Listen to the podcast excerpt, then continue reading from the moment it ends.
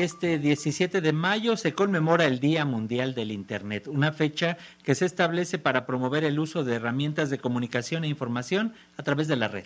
El lema de este año es Ciudadanía Digital, Derechos y Oportunidades. Y para hablar sobre esta fecha, que también se reconoce como el Día Mundial de las Telecomunicaciones y la Sociedad de la Información, está con nosotros eh, a través de videollamada Carla Velasco Ramos. Ella es coordinadora de incidencia política del Programa de Derechos de las Mujeres de la Asociación para el Progreso de las comunicaciones.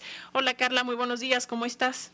Hola Alexia, hola Paco, muchas gracias por recibirme en este programa. Estoy muy bien, ¿ustedes cómo están? Muy bien, gracias Carla. Pues por favor, coméntanos qué tenemos que celebrar este 17 de mayo, cómo se ha transformado y se sigue transformando nuestra vida en Internet. Cuéntanos. Pues sigue transformando todas las vidas de todas las personas, ¿no? Específicamente en la organización en la que participo, que es la Asociación para el Progreso de las Comunicaciones, una organización que inició en 1990, cuando todavía ni siquiera existía este panorama y ecosistema del Internet, ¿no? Y hemos ido acompañando desde entonces los procesos desde la sociedad civil y desde la incidencia internacional, sobre todo desde el activismo digital, y hemos ido viendo cómo se ha ido transformando este ecosistema digital a lo que conocemos ahora, ¿no? Cuando recién iniciamos solamente existía el Internet en algunos de los países, en algunas de las ciudades y era inimaginable creer que ahora exista esta interconexión entre tantas personas y entre tantas ciudades y tantos mundos, ¿no? Entonces, para nosotras en la Asociación para el Progreso de las Comunicaciones es una celebración muy importante, es una celebración que nos ayuda en esta búsqueda de un mundo más justo y más sostenible, porque ahora justamente los, los ejes que estamos buscando eh, ya que hay un mundo más interconectado, es que las personas que usan y configuran el Internet y las tecnologías digitales puedan contribuir a un mundo más justo y sustentable y a un mayor cuidado propio de las y los demás y de la Tierra. Entonces estamos muy felices de, estar aquí con ustedes. Gracias, Carla. Oye, pero em, hablando de eh, en un balance, ¿cuáles son los pros, los contras de que en este punto de la vida tengamos estas redes, esta eh, interconectividad? ¿Cómo lo ven desde la Asociación para el Progreso de las Comunicaciones? Pues eh, nosotras desde la Asociación para el Progreso de las Comunicaciones vemos a las tecnologías de la información y comunicación como una herramienta para hacer de este mundo un mundo mejor, ¿no? Y no tanto como un fin, porque muchas veces querríamos pensar que la conectividad es un fin y es hacia donde nos estamos yendo, hacia la inteligencia artificial, hacia el, el machine learning o la interconexión total pero no, más que nada es una herramienta, ¿no? Entonces, ¿cómo utilizamos esa herramienta para el trabajo de, de los procesos de paz, cómo podemos usar esas herramientas para empoderar a las personas, para empoderar a las mujeres, a las personas jóvenes y cómo podemos fortalecer el marco de los derechos humanos, el desarrollo y la protección del medio ambiente a través de, este uso estratégico de, tecnologías de información y comunicación. Entonces, lo que nosotros hacemos en, en, APC es que trabajamos para construir un mundo en el cual todas las personas puedan tener acceso equitativo, fácil y asequible al potencial creativo de las TIC para poder mejorar las vidas y podamos contribuir a sociedades más igualitarias y democráticas. Y bueno, esto lo hacemos a través de los diferentes programas eh, que tenemos y varios programas tienen que ver con la parte de, conectividad, con la parte de acceso. Tenemos un programa de justicia social y ambiental, el programa de redes de acceso local y el programa de derechos de las mujeres, ¿no? Entonces, más que nada, estas herramientas son básicamente para empoderar a las personas, empoderar las mujeres, a las personas jóvenes, incluso a las, a las personas adultas, para que podamos seguir luchando por este mundo mejor y por una sociedad más igualitaria y más democrática.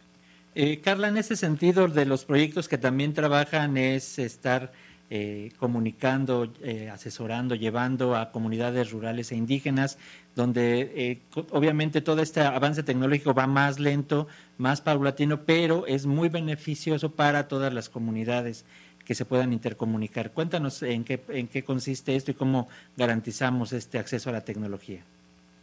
Sí, claro que sí, este es un tema que realmente me apasiona, así que muchas gracias por invitarme. Eh, les cuento que la Asociación para el Progreso de las Comunicaciones es una organización global a nivel internacional. Contamos con 62 miembros organizacionales eh, en 74 países. Entonces solamente quiero mencionar que el trabajo de, la APC es bastante internacional y que el trabajo en México pues es a través de, de la organización miembro, que en este caso sería Rizomática, quien en conjunto trabaja con Redes por la Diversidad, Equidad y Sustentabilidad AC. Entonces, varios de los ejemplos que podemos encontrar aquí en México a nivel nacional, que son los proyectos con los que trabajamos en conjunto, como APC, son los proyectos de, por ejemplo, el de telefonía celular indígena comunitaria, que es el proyecto que está en Oaxaca y que resuelve la necesidad de eh, poder conectar a las comunidades que por mucho tiempo han estado desconectadas. Y no solo eso, que lo hacen a través de infraestructura propia e infraestructura misma creada desde las propias comunidades, ¿no? Entonces es un, nuevo modelo, una nueva forma de, poderse conectar y de poderse apropiar de estas redes de telecomunicaciones. Y algo importante para mencionar es que no solamente es la, telefonía, ¿no? En, este, en estos proyectos de, de, redes comunitarias, que así les llamamos, que son los proyectos que hemos estado apoyando a través del programa de redes de acceso local, existen diferentes tecnologías que son las que están pudiendo eh, abordar estos problemas de, poca conectividad que son pues el de la telefonía, el de, las redes Wi-Fi. Eh, incluso ahora eh, pues estamos acompañando al proyecto de Wikicatat que está en la Sierra Nororiental de Puebla con la comunidad de cooperativas Tosepan y esta telefonía es parte de lo que es la red compartida.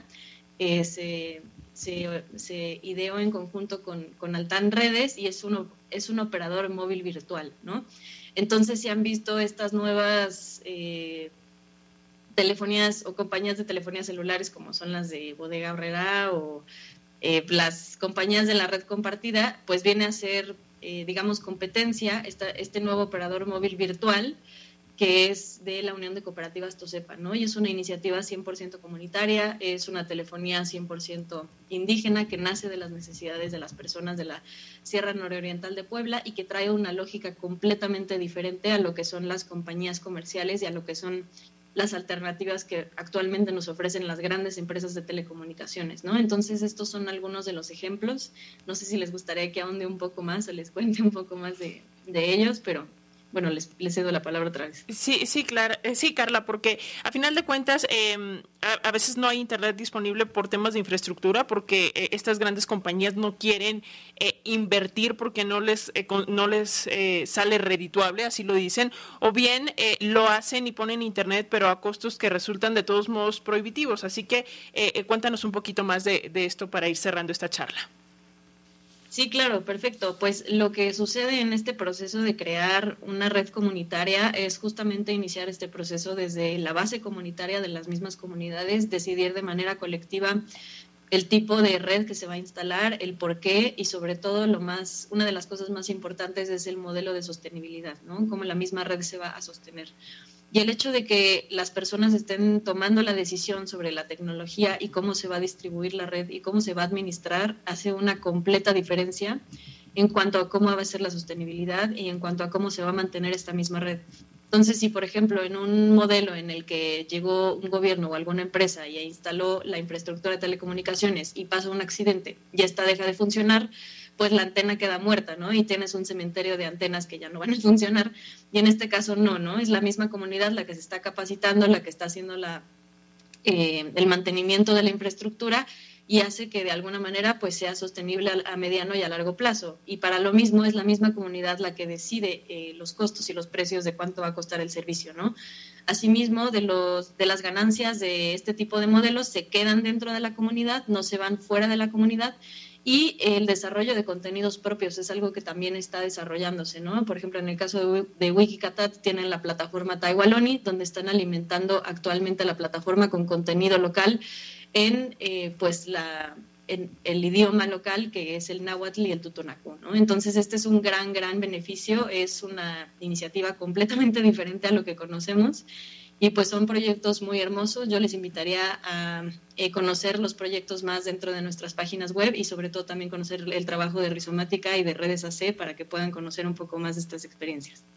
Compártenos las redes sociales, Carla, para que lo conozcamos, por favor. Sí, claro.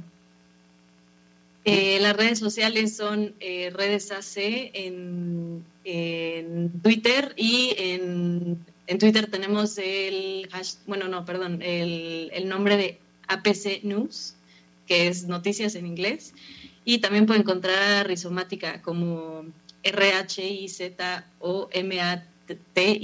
rizomática. Eh, también lo pueden encontrar en Twitter y en Facebook, son los lugares donde están. Y también Telecomunicaciones Indígenas Comunitarias.